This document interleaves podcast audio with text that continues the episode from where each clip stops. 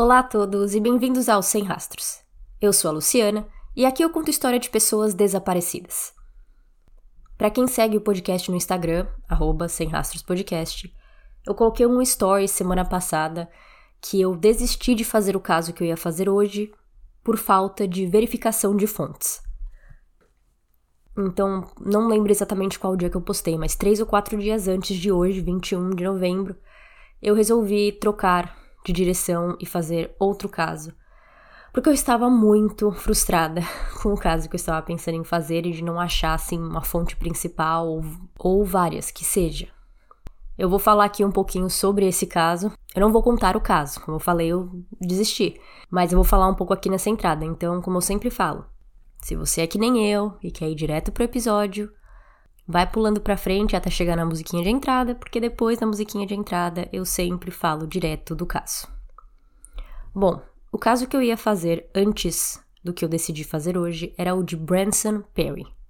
É um caso relativamente famoso aqui nos Estados Unidos, você acha vários podcasts falando sobre, mas a minha questão principal era da onde começou? Quem veio primeiro, quase? Porque falando rapidamente do que se trata o caso e a parte onde eu fiquei estagnada, é que Branson desaparece da sua própria casa quando uma amiga dele estava na casa dele. Para começo de conversa, todos os materiais que eu achei não conseguem se decidir como se escreve o nome dela. Eles falam que é Gina, mas tem lugar que escreve G-I-N-A, lugar que escreve J-I-N-A, J-E-N-A, tem lugar que fala Gina, tem lugar que fala Gena. Isso eu já comecei a não gostar. Segundo, tem toda essa história que ela conta, que ela estava na casa, que ela viu ele saindo, ela viu o Branson pegando isso aqui na cozinha, e eu não consigo encontrar a fonte original sobre isso. Eu não consigo encontrar talvez uma entrevista de TV ou um documentário onde ela falou isso. Eu não consigo encontrar um artigo, eu não consigo encontrar nada, só os podcasts falando. E aí quando eu entro nas fontes dos podcasts que dão fontes, né, porque não são todos, é outros podcasts, ou são posts de blog, que eu não necessariamente confio, ou essas pessoas que gostam de escrever sobre true crime online, né? Pessoas que ao invés de ter podcast escrevem. Eu cheguei até a baixar um livro que não é sobre o caso de Branson, mas envolve o caso de Branson em um capítulo. E até nele as informações sobre essa amiga, sobre a Dina, é diferente do que eu vejo online. Detalhes, não a história principal de que ela estava lá aquele dia, de que ela foi parece que é a última pessoa a falar com ele, mas histórias assim do que aconteceu enquanto ela estava na casa dele. E foi o ponto que eu meio que desisti, porque todos os sites que eu entrava, além do livro, não eram sites confiáveis, grandes é, portais de notícias.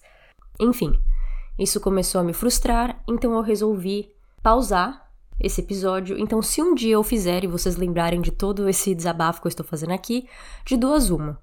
Ou eu finalmente consegui encontrar as fontes originais, eu finalmente consegui sentir que eu estava passando informações verdadeiras aqui no episódio, ou eu desisti e fui com o que eu achei mesmo.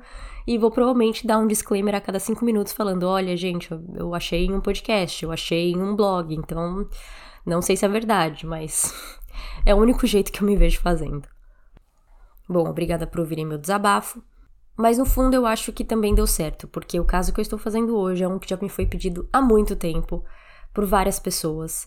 E eu sempre deixei para depois porque é um caso muito saturado aqui nos Estados Unidos. Mas quando eu fui pesquisar, eu percebi que não tem podcasts em português que falam sobre isso. E quando eu digo que eu pesquisei, eu quero dizer no Spotify, tá? Eu não pesquisei no YouTube ou Apple Podcasts, é só ali. Então, tenho certeza que outros podcasts brasileiros já falaram sobre mas quando eu coloquei o nome dele no Spotify, eu não encontrei um episódio em português.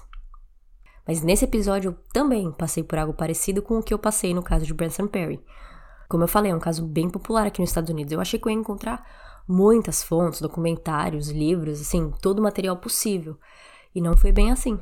A maioria também é blog, a maioria também são outros podcasts, alguns portais de notícias, mas no final, eu consegui fazer uma busca muito mais segura, muito mais confiável para o caso de hoje. Então, mais uma vez, sejam bem-vindos ao Sem Rastros. Hoje eu conto a história de Brandon Swanson.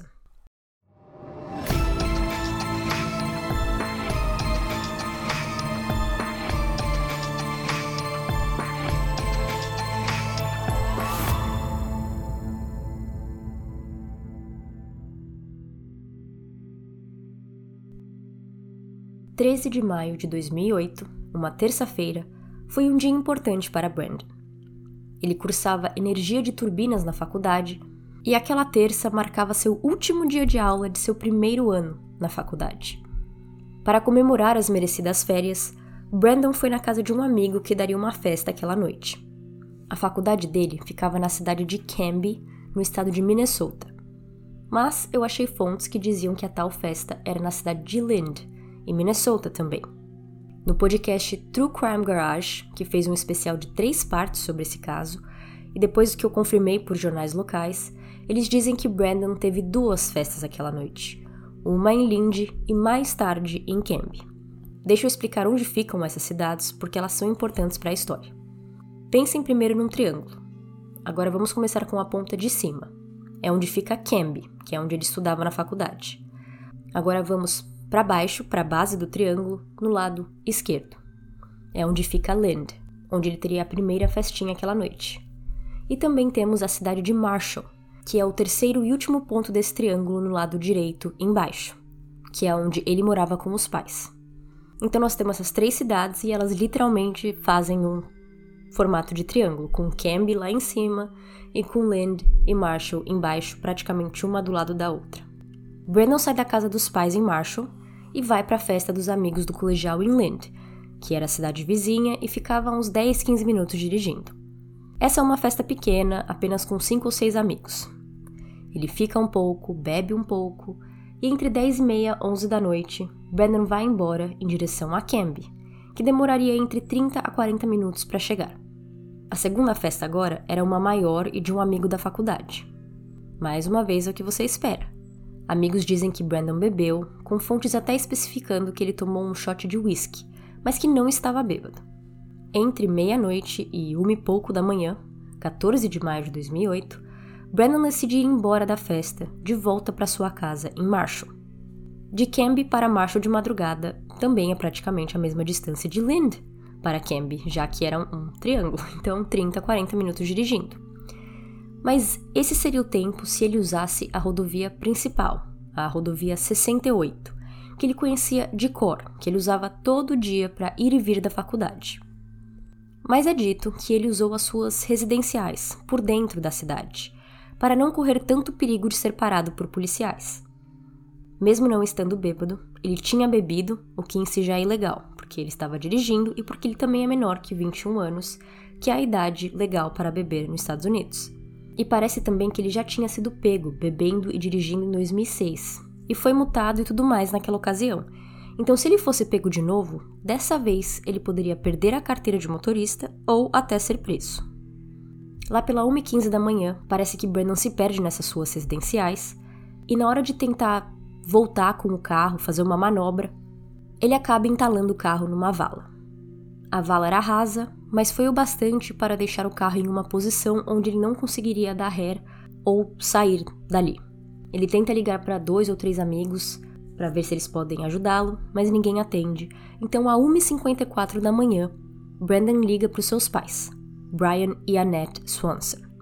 Ele diz que seu carro ficou preso em uma vala, mas que ele estava bem mas que agora ele não conseguia voltar para casa, ele precisava que os pais fossem o pegar. Assim como a maioria dos casos aqui, ele estava no meio do nada. As rodovias ali em volta eram feitas de cimento, mas as ruas internas não. Muitas eram feitas de cascalho e em volta eram fazendas, árvores e grandes terrenos de plantação. Brandon diz para os pais que ele acha estar entre a cidade de Lind e Marshall, o que não faz muito sentido, pois pela milésima vez. Era um triângulo. Era do ponto de cima do triângulo para o ponto de baixo direito do triângulo. Ele não precisava passar pelo lado esquerdo para chegar em Marshall. Então ele não precisava passar por Lindy para chegar em Marshall. Mas é onde ele acha estar naquele momento. Os três ficam se falando pelo celular enquanto os pais se deslocam de um lado e Brandon fica parado dentro do carro esperando pela carona do outro. Ele dá sua localização para os pais e os pais vão até lá. Ao chegarem na área, Brandon não vê os pais, pais não veem Brandon. Ele insiste que estava naquela área e Brian e Annette insistem que não tinha nada ali. Brandon fica bravo e desliga a chamada, Mas Annette liga de volta às 2h17 da manhã com uma ideia. Vamos piscar as luzes de nossos carros ao mesmo tempo. Era de madrugada, com poucas luzes ao redor, então o brilho dos faróis com certeza seriam percebidos. Os três fazem isso e nenhum deles se vê. Annette disse em entrevistas que conseguia ouvir pelo telefone o filho ligando e desligando o farol, mas agora estava óbvio que eles não estavam no mesmo lugar. Frustrado, Brandon sai do carro e diz aos pais que vai andar até o centro de Lind. Ele conseguia ver luzes de onde estava à distância e achava ser luzes do centro da cidade de Lind. Ele combina de todos se encontrarem no estacionamento de um bar desse centro. Em algum momento, essa ligação termina e outra começa às 2h23 da manhã, que seria a última ligação entre pais e filho. Brandon está andando e explicando seus passos. Pela maioria do tempo dessa ligação, ele está andando na rodovia. Mas mais para o final da ligação, ele diz que ia entrar pelos terrenos e matas que tinham ali e usar como atalho, para chegar mais rápido na cidade. Ele diz que passou por algumas cercas e ouviu barulho de água, remetendo a talvez um lago por ali. Mas então, às 3 e 10 da manhã, 47 minutos depois de começar essa chamada, Brandon diz: Oh shit, e a ligação fica em silêncio. Oh shit, tradução literal, ah, merda, Desculpa pelo palavrão. Brian e Annette chamam pelo filho. Se ele caiu, talvez ele consiga seguir a voz de seus pais para pegar o celular de volta. Quando isso não dá certo, eles desligam a chamada e começam a tentar ligar repetidamente para o filho, mas o telefone toca, toca e cai na caixa postal. Se você conhece esse caso, deve ter ouvido uma versão um pouco diferente desse momento. Brandon diz para o pai que vai andar até Lind para ele se encontrar no estacionamento do bar. Brian então deixa Annette em casa e Brian e Brandon se falam por esses 47 minutos da chamada sozinhos, até que Brandon fala oh shit e a ligação cai. A minha primeira versão desse roteiro era falando que o celular desligou depois que Brandon fala oh shit, mas em uma entrevista que tem no YouTube da Annette para um programa de TV, ela diz que ela e Brian, os pais, ficaram chamando por Brandon depois de suas últimas palavras, mas que quando Brandon não respondeu, eles desligaram e tentaram ligar de novo. Por isso que eu estou usando essa versão, que a Annette ainda está com Brian, que eles ainda estão juntos dirigindo e procurando pelo filho, e que o celular não desligou na hora. Outra coisa que também é dita, mas dessa vez eu já não consegui confirmar a fonte, é que o pai teria ouvido também um som de pé escorregando. Então ele ouviu o filho falar oh shit e depois algo escorregando. Nós vamos falar mais para frente das teorias e para ver se faz sentido, mas o que sabemos até então é que Brandon não volta a responder e os pais também não ouvem mais nada. Então, mesmo que o som de um pé escorregando seja verdade, eles não ouvem barulho de pessoas, barulho de tiro, barulho de animal, nada. Voltando. Enquanto a madrugada virava manhã, o celular passou a cair direto na caixa postal. Às seis e meia, Annette liga para a polícia e reporta seu filho desaparecido. Brandon tinha 19 anos, voltando de uma festa, então foi facinho para os policiais pensarem estar lidando com um sumiço temporário de um jovem festeiro e, claro, pediram para Brian e Annette esperarem. Annette diz que nunca vai se esquecer de um policial que disse: Seu filho tem o direito de desaparecer. Contudo, seja lá como, talvez pela persistência dos pais, a polícia volta atrás e naquele mesmo dia resolvem ajudar nas buscas. A polícia rastreia as últimas atividades de Brandon em seu celular e descobrem que ele não estava nem perto de Lind, e sim entre as cidades de Canby e Marshall, mais para perto de Canby, o que faz muito mais sentido. Mas a Annette diz que Brandon tinha certeza absoluta de onde estava, por isso estava tão frustrado que os pais não o estavam encontrando. Aqui também entra um comentário meu que é a questão de que ninguém sabe que horas ele exatamente saiu da festa, e isso para mim faz uma certa diferença, porque ele ligou para os pais a 1h54 da manhã. Mas é dito por pessoas que estavam envolvidas nas buscas que ele caiu com o carro na vala lá pela 1h15 da manhã. Então, se ele tivesse saído da festa à meia-noite, como algumas pessoas falou, quer dizer que ele dirigiu um percurso que demoraria talvez 15 minutos em quase uma hora e meia, porque onde o carro dele foi encontrado ainda estava perto de Camby. Mas agora, se ele saiu mais lá pela meia-noite e meia, meia-noite e cinquenta, aí já faz mais sentido que ele caiu na vala na hora que ele caiu, 1h15 da manhã. Mas todos da festa aparentemente têm um horário diferente ou não sabem com certeza. Então é isso que temos para hoje. Com os dados do celular de Brandon, a polícia encontra seu veículo, um Chevrolet Lumina verde sedã, ao meio-dia e meio do dia 14 de maio de 2008. Realmente preso numa vala, sem tração nos pneus para conseguir sair dali dirigindo. Mas além disso, o carro estava em boas condições e funcionando. O veículo foi procurado para possíveis pistas e nada de anormal foi visto. Nada de bebida, sangues ou evidências de uma luta. Nessa mesma entrevista que a Annette fala que o filho tinha certeza que estava em Lind, eles também comentam que tinha um acessório de quem fuma maconha no carro. Mas a informação chega só até aí. Não achei mais nada sobre terem feito o teste para ver se tinha sido usado, para ver se era de Brandon, nem nada sobre. Bom, de acordo com o site do FBI, na página de Procura-se de Brandon Swanson, seu carro foi encontrado na vala com as portas abertas e sem as chaves. Sem as chaves é fácil de entender. Brandon deve ter colocado no bolso e levado consigo.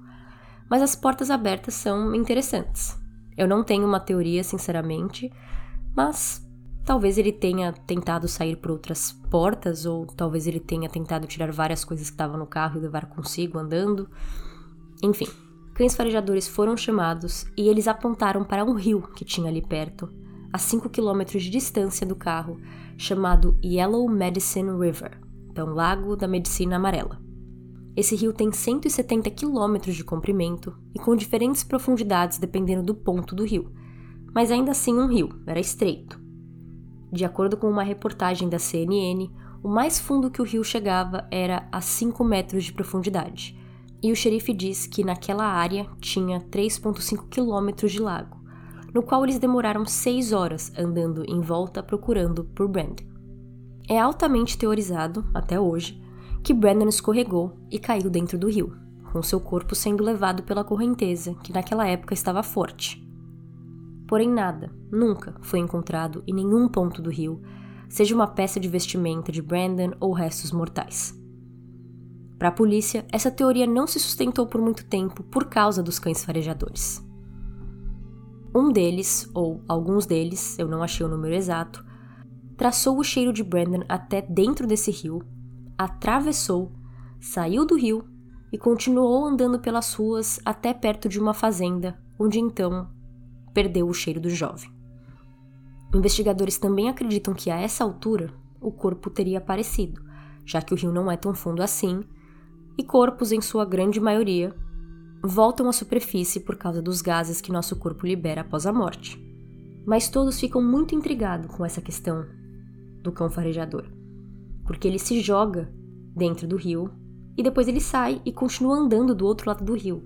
Então pode até ser que na hora que Brandon fala oh shit pros pais, foi porque ele caiu na água. Só que, primeiro, os pais não falam em nenhum momento que eles ouviram barulho de água. O pai fala que ouviu barulho de pé escorregando, mas eu acho que se você conseguisse ouvir um barulho de pé escorregando porque Brandon caiu na água, você também ouviria a água. E os pais nunca dizem que ouviram. Depois de seis dias, a busca por Brandon para, sem terem encontrado nada. Essas buscas eram difíceis por causa de folhagem, frio e plantações de milho e soja que ocupavam a maioria dos terrenos e fazendas na área. As buscas foram eventualmente retomadas em outubro de 2008 pela polícia, pois agora as plantações já tinham sido colhidas. Mas entre maio e outubro, familiares e voluntários continuaram a procura. De novo, nenhuma peça de roupa, nenhum sinal de Brandon. Em 2010, dois anos com Brandon desaparecido, a busca migra para outro lago perto do Yellow Medicine River, pois outros cães apontaram para aquela área. Sei que já está ficando repetitivo, mas novamente a teoria que ele se afogou foi descartada após buscas extensas não darem nada. Aqui entra também outra questão um tanto polêmica. Um dos motivos para essa teoria de que ele caiu nos lagos não ser aceita, além de acreditarem que o corpo já teria aparecido, é que o celular de Brandon ficou ativo até dia 16 de maio de 2008, dois dias após desaparecer.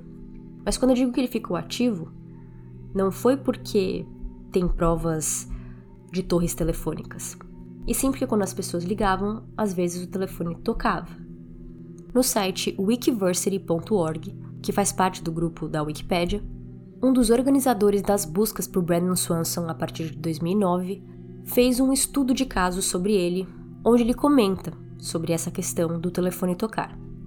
Ele fala assim: De acordo com um dos membros da nossa equipe, que é um executivo de uma companhia telefônica, o toque que você ouve quando liga para alguém tem pouco a ver com o que está acontecendo do outro lado da linha, isto é, do telefone do destinatário.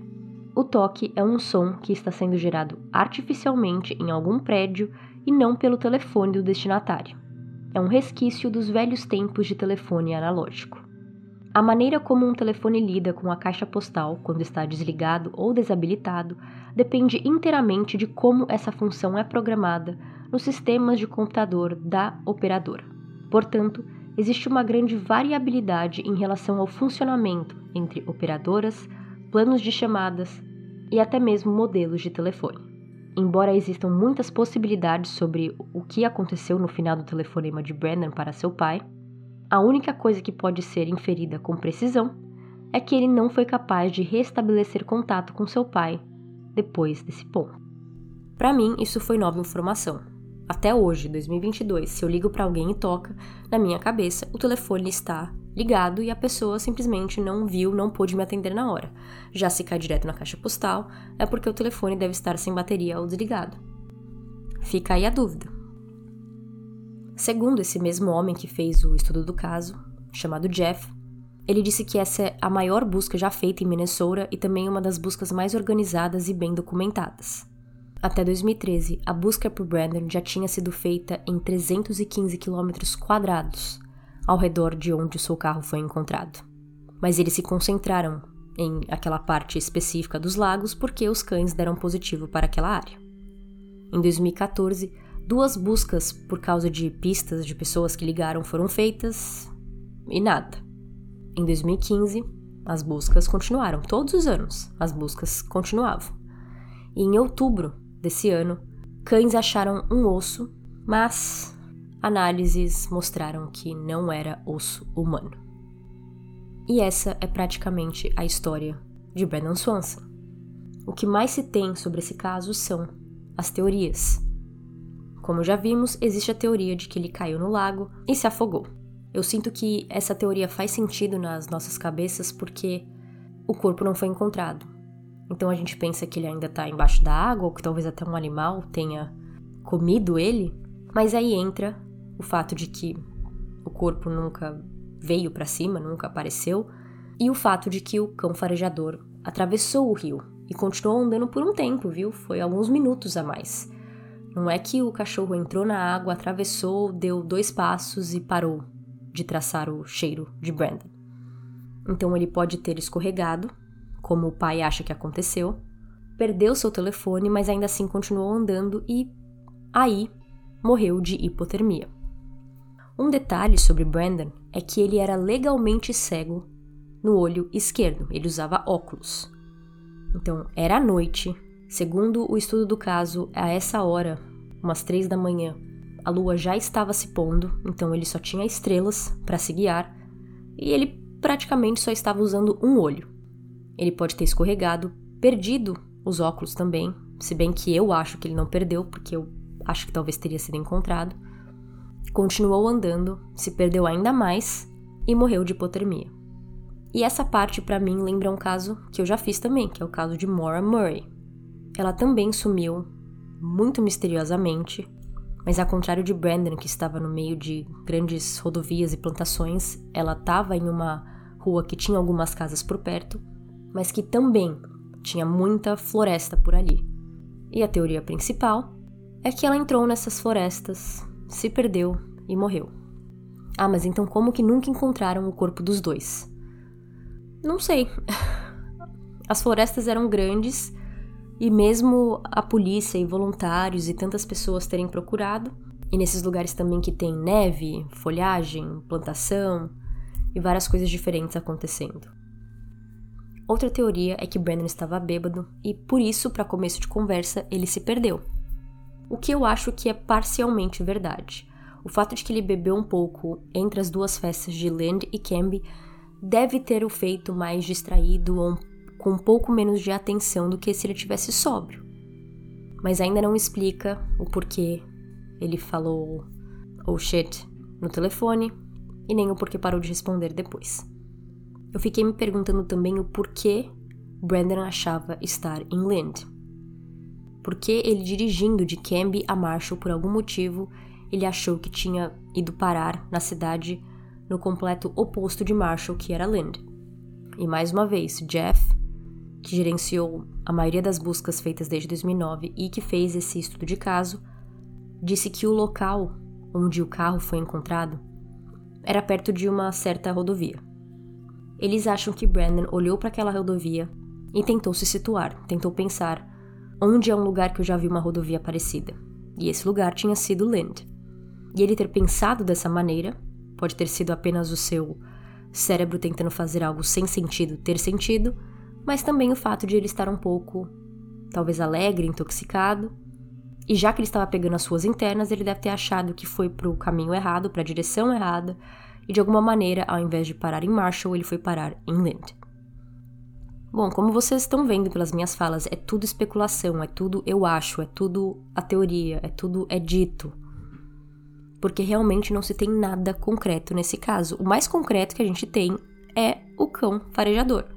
No blog thesearchforbrandon.blogspot.com, então a procura por Brandon, vários posts sobre as buscas feitas para procurar Brandon foi colocada nesse site. Acho que uma maneira deles ali da equipe conseguirem se organizar e saber aonde que eles já procuraram, o que, que eles já fizeram para não ficar buscando coisas repetidamente. A última vez que postaram nele foi em 2011, mas em uma postagem de 2009, de novembro, é dito: Um time de 10 pessoas e 3 cães fizeram uma busca no fim de semana de 14 a 15 de novembro. Dois dos cães deram positivo para uma máquina agrícola que estava estacionado ao lado de um terreno que estávamos procurando, indicando fortemente a presença de cheiro de restos humanos. Existem várias razões para explicar o porquê o cheiro chegou lá, com a maioria delas sugerindo que a fonte do cheiro está próxima. Isso dá a entender que os cães deram positivo para cheiro de restos mortais nesse nessa máquina agrícola. Não tem como saber o quanto os cães estão certos, mas o final da frase eles dão a entender que existem várias razões para o cheiro chegar ali. Então pode ter viajado por vento, mas também pode ser porque a fonte do cheiro estava ali próxima. Então agora também entra essa nova teoria de que talvez Brandon tenha morrido de hipotermia ou tenha acabado se escondido ou dormido ou desmaiado em alguma fazenda que tinha dono e quando essa máquina foi usada para a plantação, ele acabou, sei lá, sendo engolido, sendo atropelado.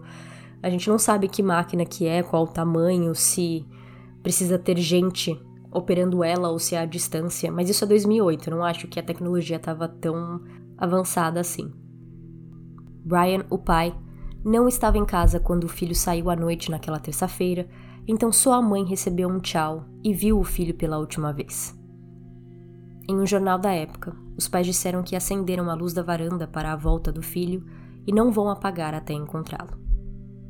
Annette disse que antes de dar 24 horas de seu filho desaparecido, ela já acreditava que algo ruim, como morte, tinha acontecido com ele. Brandon deixa uma irmã que em 2008 tinha 17 anos. Em uma conversa com a filha depois, ela falou que não achava que Brandon seria encontrado com ela ainda viva. E a filha responde: Mãe, eu acho que ele não vai ser encontrado na minha vida. Em 2009, a lei de Brandon foi criada no estado de Minnesota, pedindo para a polícia levar casos de jovens adultos com mais seriedade. Foi a maneira que os pais encontraram de transformar o seu luto e frustração em algo útil para todos os casos que vieram no futuro. Essa lei pedia para que os policiais aceitassem fazer um boletim de ocorrência para pessoas desaparecidas assim que fosse notificado, sem exclusões de idade. Então não importa se ele tinha 19 anos e acabou de sair de uma festa. Tem que fazer o boletim de ocorrência, tem que começar a investigar. Brandon Swanson tinha planos para o futuro e estava planejando se mudar para o estado de Iowa para outra faculdade e se formar em ciências. Brandon foi visto pela última vez usando uma camisa polo listrada azul, calça jeans folgada, moletom preto com capuz, boné branco de um time de beisebol dos Estados Unidos e colar de corrente prateada. Ele tinha 1,70m e 60kg quando desapareceu. Até o próximo episódio. Tchau, tchau.